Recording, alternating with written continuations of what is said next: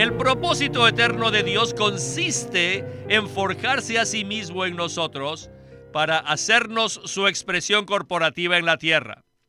El Dios de todo el universo vive en mí como una semilla de vida que está creciendo hasta abarcar todo mi ser. Y mientras Él hace esto, al mismo tiempo está sentado en los cielos y está orando y motivando a esta semilla de vida a crecer dentro de mí. Bienvenidos al estudio Vida de la Biblia, un estudio para obtener más revelación de las Santas Escrituras que se centra en la experiencia que los creyentes tienen de la vida divina en Cristo por medio del Espíritu Santo.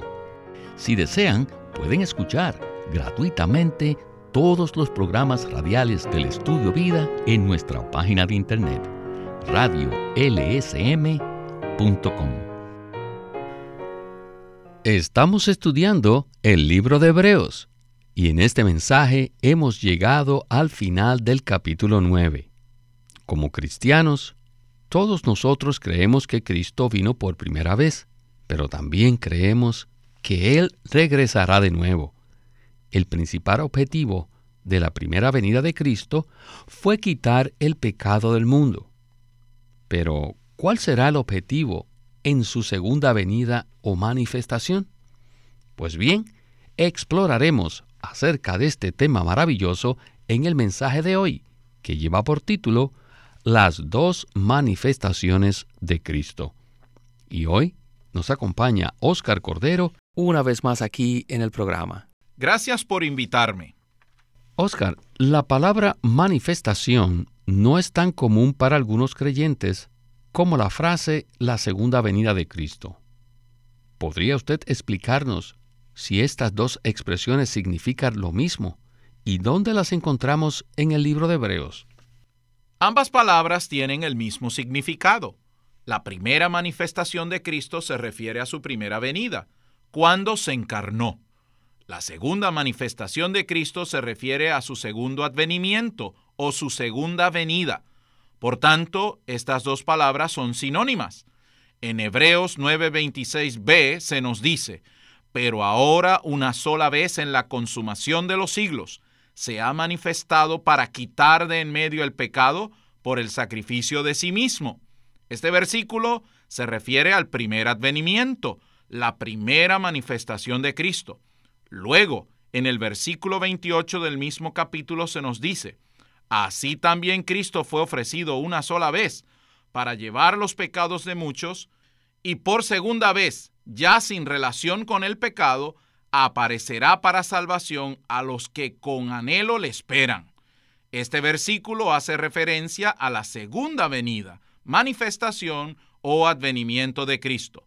No obstante, en medio de estas dos manifestaciones existe un intervalo de tiempo, del cual hablaremos más adelante. Muchísimas gracias, Oscar. Esta palabra nos ayuda a comprender en dónde estamos y hacia dónde nos dirigimos. Iniciemos entonces el primer segmento del estudio vida con Winnesley. Adelante.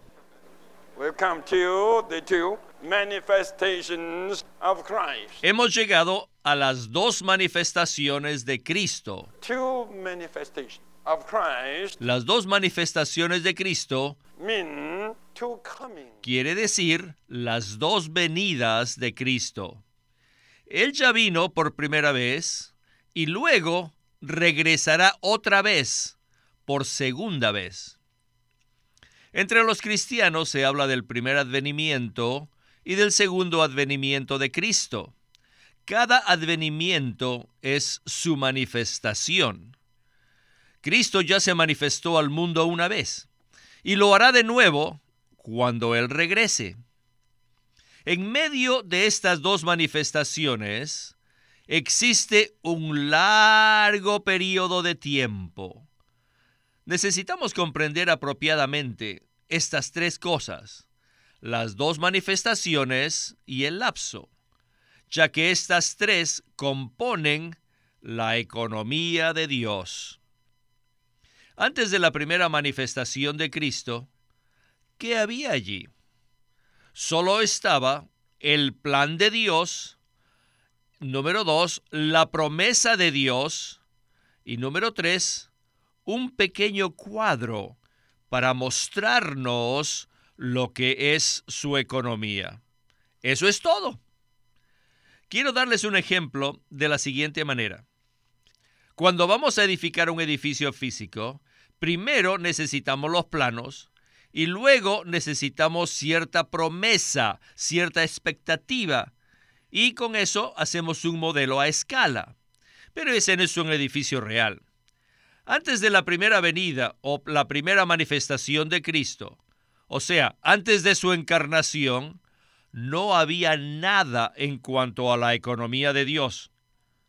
Y pese a que habían existido hombres como Abraham, como Moisés y aún como David, pero ellos no hicieron nada por la economía de Dios. Lo que había en ese tiempo eran solo los planos, las promesas y el modelo. Vieron el modelo, ¿verdad? Está en Éxodo. Estaba con el tabernáculo de Moisés. Y también tenemos un modelo en el templo con Salomón. Pero no se efectuó nada hasta la primera manifestación de Cristo. Y él tomó 33 años y medio para completar su primera manifestación. Vaya, ninguno de nosotros debe descuidar estos 33 años y medio. ¿Saben cuánto se logró en ese tiempo? No, no se imaginan cuántos logros hubieron durante esos años para el cumplimiento del propósito de Dios. Desde la eternidad pasada hasta la eternidad futura, nunca se había logrado tanto. Todo aquello que Dios necesitaba fue logrado durante ese tiempo. Igualmente, todo lo que nosotros necesitábamos fue logrado durante ese tiempo. Como cristianos necesitamos estudiar el libro de Hebreos. El final del capítulo 9 nos presenta un resumen, una conclusión de los capítulos 7, 8 y 9. Y el resumen consiste en las dos manifestaciones de Cristo y el intervalo que existe entre ellas. ¿Qué propósito tuvo la primera manifestación de Cristo?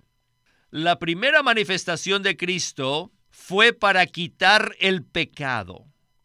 Hace 19 siglos y medio, el pecado se quitó. Eso ya fue logrado. Y Cristo lo hizo de una vez y para siempre. Antes de su primera manifestación, los sacerdotes ofrecían la ofrenda por el pecado día tras día, pero eso nunca pudo quitar el pecado. Solo era un tipo, un cuadro pero Cristo en la cruz verdaderamente quitó el pecado. Oscar, como sabemos, la primera manifestación de Cristo es un hecho histórico. Con su primera venida, Él logró unos puntos específicos para el cumplimiento del propósito eterno de Dios. Y uno de los principales logros consistió en anular el pecado. ¿Podría usted hablarnos más acerca de este punto? Cuando realmente vemos la primera manifestación de Cristo y lo que logró en la cruz, nos damos cuenta que anuló el pecado. Podemos decir que el pecado ya es historia. En el Antiguo Testamento el pecado solo se podía cubrir temporalmente. Pero cuando el Señor vino en su primera manifestación, Juan el Bautista dijo, He aquí el Cordero de Dios que quita el pecado del mundo. Eso significa que el pecado no solo ha sido perdonado y olvidado, sino que además ha sido quitado mediante la primera manifestación del Señor. Aprecio mucho el hecho de que en el estudio vida de Hebreos se menciona que el pecado se ha ido y que ha llegado a ser historia por causa de la primera manifestación del Señor. No debemos creerle a Satanás, a nuestros sentimientos, ni tampoco a nuestros fracasos. Todos son mentiras. Debemos decirle, pecado, Cristo ya te quitó con su primera manifestación. Aleluya, el pecado ya ha sido quitado. Gloria al Señor. Regresemos de nuevo con Witness Lee para escuchar más acerca de este estudio vida. Christ put away sin. Cuando Cristo quitó el pecado, At the same time, al mismo tiempo, he accomplished the eternal Él logró la redención eterna. Ahora debo decirles que la redención eterna para nosotros también es un legado. Y la primera manifestación de Cristo también fue para la consumación del nuevo pacto. Al quitar el pecado y realizar una redención eterna, les digo, al hacer estas dos cosas, Cristo consumó el nuevo pacto. Por eso, hermanos y hermanas, el nuevo pacto es también un legado. Finalmente, la primera manifestación de Cristo fue para legarnos el Nuevo Testamento. Hemos visto que cuando el nuevo pacto fue legado, llegó a ser el Nuevo Testamento. Por tanto, en la primera manifestación de Cristo, Él cumplió todo y colocó todo lo que había logrado en un testamento. Y Él nos dio este testamento, nos lo dio a nosotros. Y en este testamento tenemos todo lo que Cristo logró como nuestro legado. Puesto que ya ha sido legado, no necesitamos hacer nada. Ni Cristo tiene que hacer nada, porque todo ya ha sido logrado. Has the uh, New Jerusalem been uh, built there? ¿Ya ha sido edificada la nueva Jerusalén? Are you sure? ¿Están seguros? I believe so. Yo sí creo. In the eyes of God, A los ojos de Dios, la nueva Jerusalén ya fue edificada. Now, how about the churches? ¿Y qué tal las iglesias? También ya han sido edificadas. Vaya, si tienen la visión, podremos ver que Cristo, durante los 33 años y medio, ya ha logrado todo. Además, Él ha colocado todos sus logros en este testamento. No piensen que el Nuevo Testamento es un libro de promesas o un libro de profecías. No, la totalidad del Nuevo Testamento es el testamento de Cristo. Si nuestro abuelo nos dejara un testamento lleno de profecías, ahí seríamos las personas más miserables. Imagínense, un testamento de 280 páginas y cada línea es una predicción. Y siempre y cuando sea, por supuesto, una profecía, estaría llena de predicciones. Necesitaría que tuviéramos más de 280 años para que se cumplieran todas esas profecías. Y esto es si es que se cumplen. Así que debemos olvidarnos de tal clase de testamento y arrojarlo al fuego para que se queme.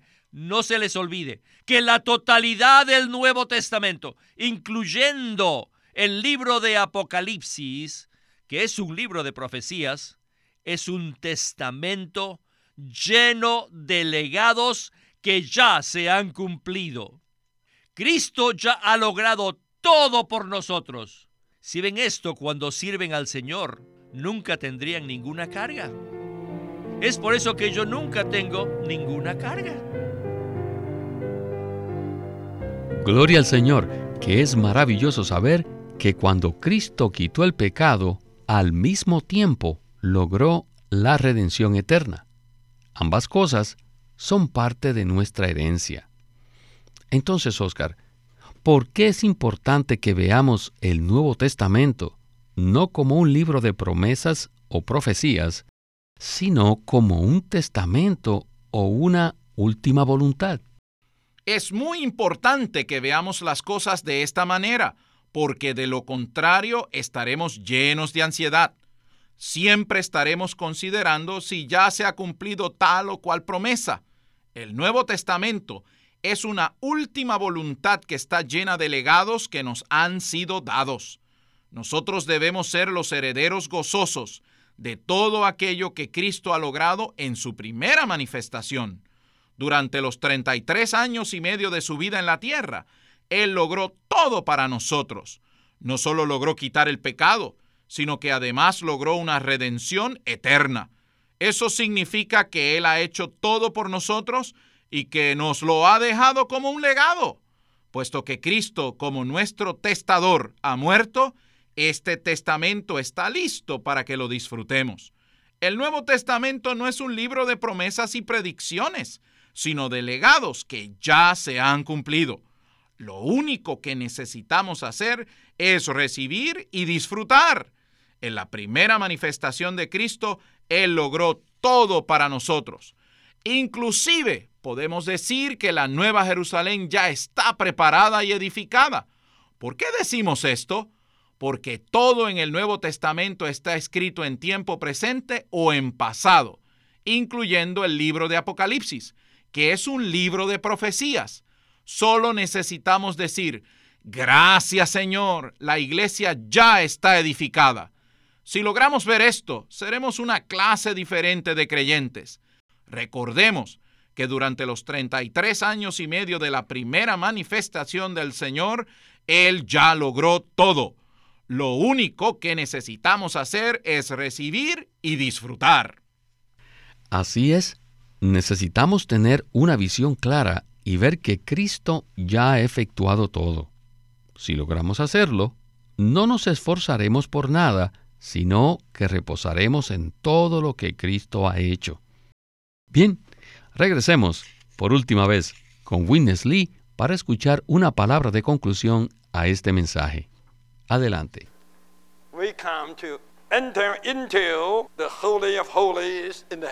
Llegamos al punto de entrar al lugar santísimo en los cielos, compareciendo delante de Dios. Tienen que darse cuenta que después que Cristo efectuó todo lo necesario, entró en el lugar santísimo en los cielos. Pero necesitamos ver que Cristo ha entrado en el lugar santísimo en los cielos para comparecer delante de Dios, pero allí Él no está ocupado. Cristo está allí, pero no está ocupado, sino está descansando, sentado a la diestra de Dios Padre. El único momento en que Cristo estuvo ocupado fue cuando se puso de pie para observar a Esteban mientras Esteban estaba siendo apedreado en Hechos 7. De otra forma, él no está ocupado. El resto del tiempo ha estado sentado delante de la presencia de Dios, ministrando en el verdadero tabernáculo como el sumo sacerdote.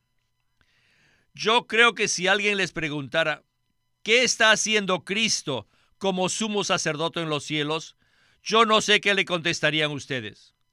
No creo que ustedes hace cuatro días sabrían qué responder, pero alabado sea el Señor porque Cristo hoy está ministrando en el tabernáculo verdadero. Supongamos que esta noche, cuando regrese a su casa, yo me aparezco como un ángel y lo saludo. Hola, Dick. ¿Cómo estás? ¿Podrías por favor explicarme qué es lo que Cristo está haciendo como sumo sacerdote en los cielos? El hermano le contesta, sí, ciertamente puedo contestarte, Ángel. Quiero oírlo, le dice el hermano Lee. Que él está en los cielos intercediendo por nosotros. ¿Intercede? ¿Intercediendo? ¿Por mí? ¿Por mí? No, not for you. No, no por ti. You're just an angel. Porque tú solamente eres un ángel. Not for me. No es para mí, sino para ti. Él está intercediendo por todos aquellos que han nacido de nuevo. I, I, I can't understand. As an angel, I couldn't understand. Como ángel, yo no, no, no, no puedo entenderlo. You're not meant to understand. No tienes que entenderlo, ángel. You just go up and down the ladder. Solo tienes que subir y bajar la escalera. You know, you know, you know, Dick, ¿Sabes, Dick? you still haven't answered my question. No ha respondido a mi pregunta. Tell me something more. Okay. Okay. Explícame un poco más. Well, God has an eternal purpose. Bueno, Dios tiene un propósito eterno. I'd like to hear this. Oh, boy. Ah, eso sí me gustaría oír más de eso. God's eternal purpose is that El propósito eterno de Dios consiste en forjarse a sí mismo en nosotros para hacernos su expresión corporativa en la tierra. El Dios de todo el universo vive en mí como una semilla de vida que está creciendo hasta abarcar todo mi ser Y mientras Él hace esto, al mismo tiempo está sentado en los cielos, está orando and causing a reaction of this life seed within y motivando a esta semilla de vida a crecer dentro de mí. This may help a little. Esto tal vez nos ayude un poquito. Surely I dare not to talk to you anymore. Ciertamente no me atrevería a preguntarle a Ángel. Todos hemos oído la respuesta. Hoy día Cristo, como nuestro sumo sacerdote, está ministrando, principalmente mediante su intercesión. Él intercede allí por nosotros para que todo aquello que ha logrado sea forjado en nuestro ser. Él ha logrado todo, pero todo eso necesita ser forjado en nosotros. Necesitamos tener una visión celestial para poder ver esto. Y todo aquel que lo ame a Él y lo busque a Él, Cristo intercede por Él. Oscar, hay un punto maravilloso que Winnesley mencionó y ese es el enfoque de la conclusión. A pesar de que hoy en día Cristo está sentado en los cielos descansando, porque Él ya ha terminado su labor, por otro lado, Cristo está todavía activo ministrándonos su vida e intercediendo por nosotros. Entonces, ¿podría usted ampliarnos este punto? Cristo logró mucho en su primera manifestación, pero ahora se encuentra sentado en los cielos descansando. Como nuestro sumo sacerdote, Él nos ministra la vida celestial y el suministro de vida en nosotros, capacitándonos para vivir una vida celestial en la tierra. Aprecio mucho el versículo en Hebreos 8, 1 y 2, que dice, Ahora bien, el punto principal de lo que venimos diciendo es que tenemos tal sumo sacerdote, el cual se sentó a la diestra del trono de la majestad en los cielos, ministro de los lugares santos, de aquel verdadero tabernáculo que levantó el Señor y no el hombre.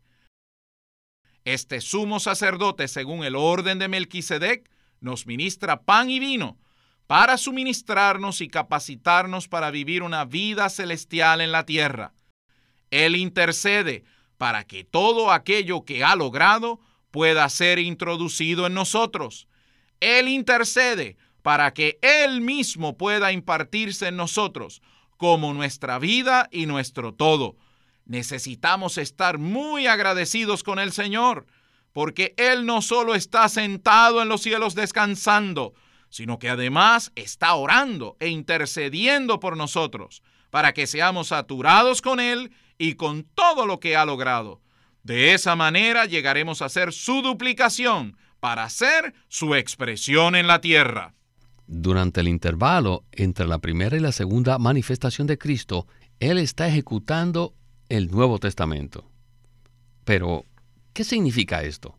Bueno, ejecutar el Nuevo Testamento significa que Cristo motiva la ley de vida que está dentro de nosotros para hacer real en nuestro ser cada legado contenido en su última voluntad.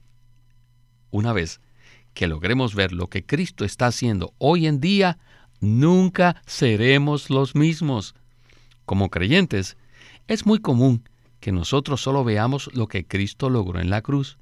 Pocas veces nos damos cuenta de lo que Él está haciendo ahora mismo. Cristo se está ministrando a sí mismo en nosotros, como la vida celestial y el suministro de vida.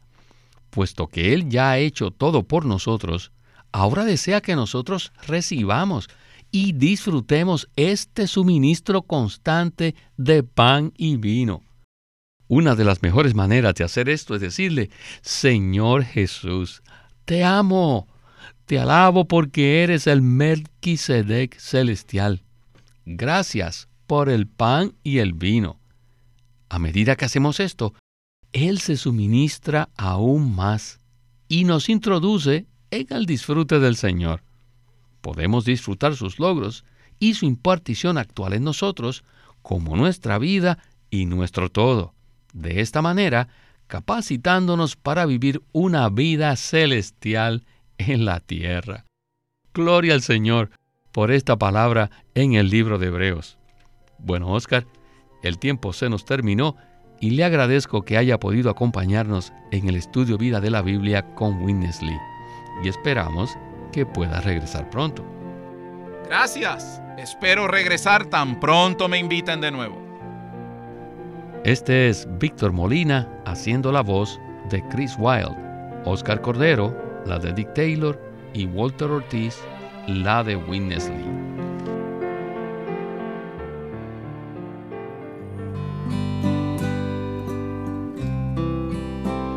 Queremos presentarles un libro de Watchman Nee titulado Preguntas sobre el Evangelio. Watchman Nee escribió este libro en 1934 con unas 50 preguntas comunes concerniente al Evangelio. En las respuestas que nos brinda, él suministra una base muy útil para que presentemos las verdades de tal forma que impartamos vida a los creyentes. Debido a que en nuestra defensa y confirmación del Evangelio es necesario responder con exactitud a cualquiera que nos pregunte por la esperanza que hay en nosotros, Watchman Nee escribió este libro titulado Preguntas sobre el Evangelio. Estas interrogantes y sus respuestas incluyen temas como la justicia, el perdón, la salvación y el pecado. Son particularmente interesantes las explicaciones que Watchman Nee da a los pasajes bíblicos relacionados con la ley, la gracia, la sangre de Cristo y la obra redentora de Cristo. Este libro, Preguntas sobre el Evangelio, sirve de gran utilidad para que los creyentes se equipen de la verdad y puedan impartirla a quienes buscan al Señor. Acuérdese, este libro se titula Preguntas sobre el Evangelio, escrito por Watchman Nee y publicado por LSM de California. Queremos animarlos a que visiten nuestra página de internet libroslsm.com. Allí encontrarán los libros impresos del Ministerio de Watchman Nee y Witness Lee, la Santa Biblia versión recobro con sus notas explicativas y también encontrarán folletos, himnos, varias publicaciones periódicas y libros en formato electrónico. Por favor, visiten nuestra página de internet libroslsm.com o llámenos a nuestro teléfono gratuito 1-800-810-1149. 1-800-810-1149. Además, si desean, pueden comunicarse con nosotros enviándonos un correo electrónico a estudiovida.lsm.org.